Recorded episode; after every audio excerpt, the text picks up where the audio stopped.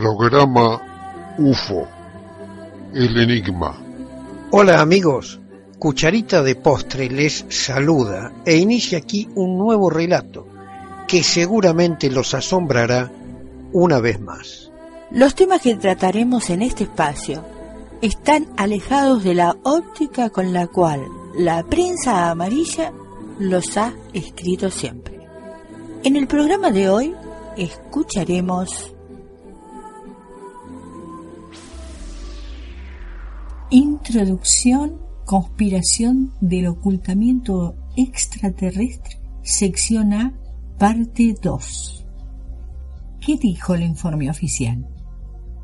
En el informe oficial de la Fuerza Aérea se decía que por no haber tenido máscara de oxígeno, el veterano piloto había sufrido anoxemia, falta de oxígeno en la sangre estrellándose luego al perder el control de su nave. Y para explicar el ovni, se llegó a argumentar que el accidente se había debido a que, por error, el piloto estaba persiguiendo al planeta Venus. Se estudió el caso y algunos especialistas demostraron que Venus no coincidía ni con los observadores de la base aérea ni la dirección que tomaba el capitán Mantel. El personal nunca aceptó esta explicación y consideró el incidente como de origen desconocido. Algunos creen que Mantel murió mientras perseguía a un entonces secreto globo meteorológico denominado Skyhawk. Ambas explicaciones no coincidieron con los observadores de tierra, ni con la experiencia de Mantel, ni con la velocidad de un caza Mustang para perseguir un globo sonda. ¿Fue atacado Mantel por extraterrestres? No.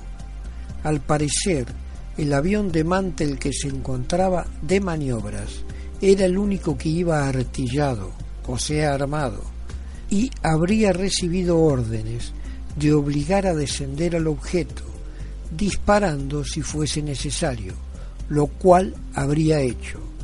Se supone que sus disparos o el mismo avión habrían tocado el campo de energía que protegía a la nave extraterrestre, un campo de fuerza, produciendo una onda expansiva que terminó por destruir el aparato. Reflexiones. Acerca de todos estos proyectos tenemos que decir lo mismo que de la lista de estrellamientos.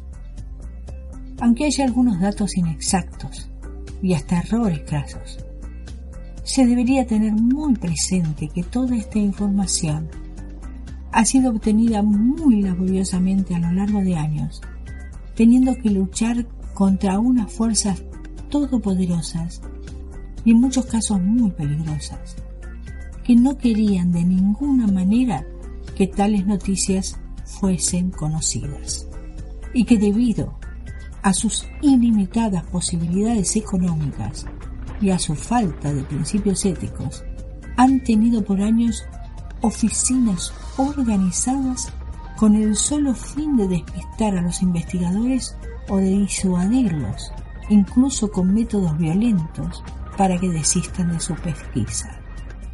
Es por ello completamente lógico que entre las muchas informaciones veraces se hayan deslizado noticias falsas, difundidas precisamente por aquellos que esperaban que al ser estas descubiertas echasen un velo de duda, sobre todo entre científicos y personas de formación universitaria, ya predispuestas a juzgar como vulgar y anticientífico todo aquello de que no les hubiesen hablado sus libros de texto.